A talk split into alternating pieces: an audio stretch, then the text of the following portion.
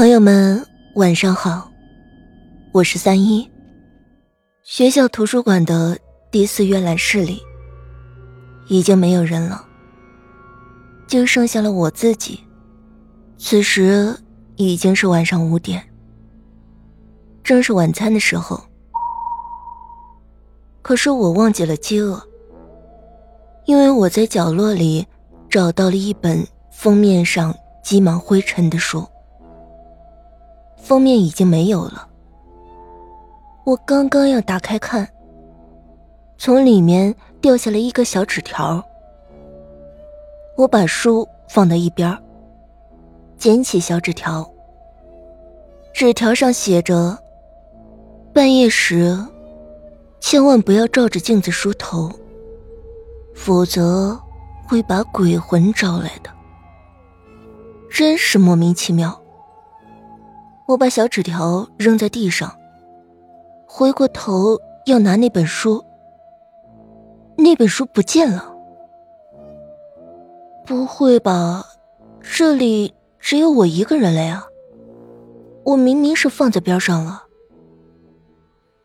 这个时候，门外突然传来一阵脚步声。谁会在这个时候来图书馆？我不由得哆嗦了一下。门开了，是管理员李老师。这位同学啊，我要锁门了，请你快点离开这里吧。要借书，明天再来。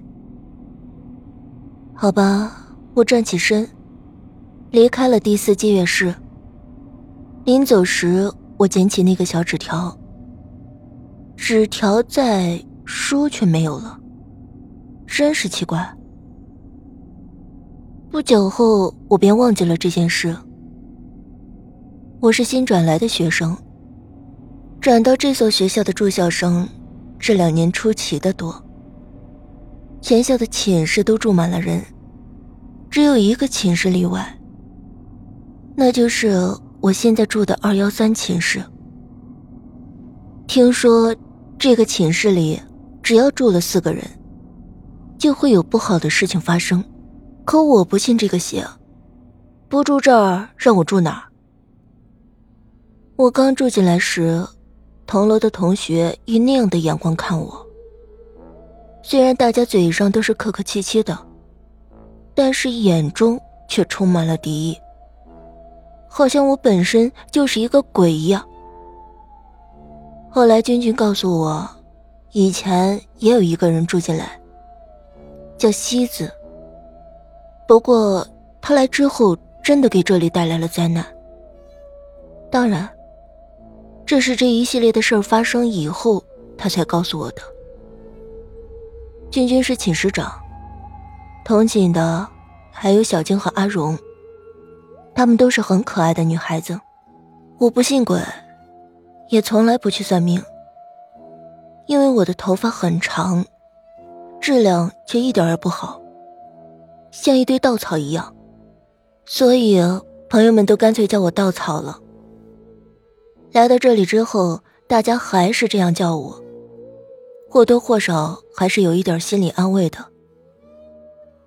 一个月以来，什么事都没有发生，我觉得大家对我的敌意少了很多。哼，我还是很有人缘的嘛。可是今天。我却看到了这样的一件怪事。我相信科学，所以，我根本没有放在心上。现在想起来，我要是能够重视一下，该多好。也许就不会发生接下来那么多的事儿了。上完晚自习，我回到了寝室。明天要考现代文学作品选，晚上我只能开夜车看书了。君君陪着我，他是这里最爱学习的。小青和阿荣早就睡了。等我看完，抬手看看表，已经快要十二点了。下了床，我向厕所走去。走廊里很静，远远的就能听见从洗手间里传来哗哗的水声。这么晚了，谁还在那儿做什么呢？经过洗手间，我特意的往里面看了一眼。一个女生，穿着白色的睡衣，正在里面洗头。看样子洗的差不多了，正在用梳子梳理呢。水一滴一滴的从头发上流下来，把后背都弄湿了。大半夜的洗头，也不怕干不了。转身，我进了隔壁的厕所。厕所里的水龙头坏了，我只能到外面洗手了。那个女生还在，还在梳着她的头发。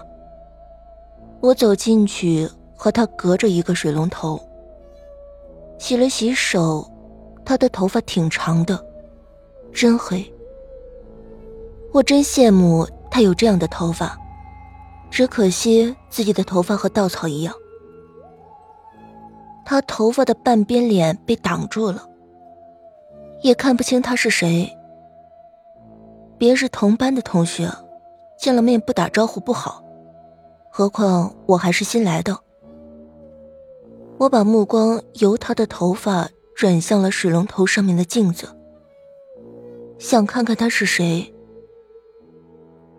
镜子里。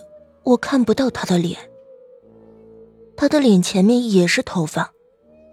他不停的用梳子梳着他的头发，更可怕的是，从他那湿漉漉的头发上滴下来的不是水，而是血。我呆住了，任凭着水龙头里的水在手上冲着。我扭头又看着现实中的他。他头发上滴下来的是水，不是血。天啊，这是怎么回事？你要梳子吗？一只手伸向了我，是那个女生的手，白白的，没有一点血色的手，里面是一把木梳。我当然不能接她的梳子，可是手却不听话的伸了过去。刚要碰到那梳子，突然我发现从梳子上也一滴滴的滴着血。不不，不用了！我猛然惊醒，飞快的跑出洗手间。刚到寝室门口，便看到那个女生端着盆儿从洗手间里面走出来。天啊！我急忙打开寝室的门，君君已经睡了。我挂好门的插销，来到床边。借着月光，我看到现在是十二点零五分。半夜时千万不要照着镜子梳头，否则会把鬼魂招来的。我想起了那个纸条。这一夜我都没有睡好。闭上眼睛，眼前都是那个满头是血的女生不停梳头的景象。直到天快亮了，我才有点睡意。睁开眼睛，寝室里没有人。看看表，现在才六点多。平时这个时候，大家还在和睡虫作伴。今天怎么了？我起身打算去洗脸。嗯，走廊那边怎么那么多人？不会吧，洗脸也要排队？我端着盆走过去。有几个同学离开人群走出来了，我刚想和他们打听一下发生了什么事儿，他们一扭脸便走开了，就像躲避瘟神一样躲避着我。先不管了，我先去看看。走进人群，大家默默的给我让开一条道。今天大家是怎么了？好像都不愿意碰到我。不过这样反而能够让我看到里面的情景。一个女生穿着白色的睡衣，长长的头发，又黑又密，头发间有一些黑色的东西。那是血。她已经死了。他昨天晚上说头发有点脏，很痒，就想洗洗。谁知道一去就再也没有回来。看来是和那个女生同寝的同学一边哭一边对着旁边的同学说着，边说边看着我。天啊，你看着我干什么？我什么也没干啊！我是不是应该把那个纸条的事告诉大家呢？可我什么也没做。这几天，我明显感觉到大家对我的敌意一下子多了不少。我本来想重新得到大家的信任，可是没想到不久后又发生了同样的事情。这一天，学校的文学社开社庆 party，君君是文学社的成员。他一直到晚上十一点半才回来。阿荣已经睡了，小金去了他表姐家，不知道还回不回来。只有我还在看着一本小说。君君那天特别的美丽，回到寝室里还在不停的照着镜子，一会儿把头发盘起来，一会儿又把头发拆下来，看样子已经快要睡了。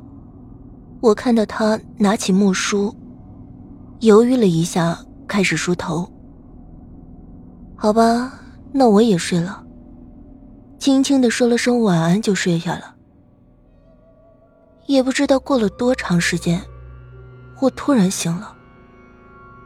看看我的夜光表，才十二点半。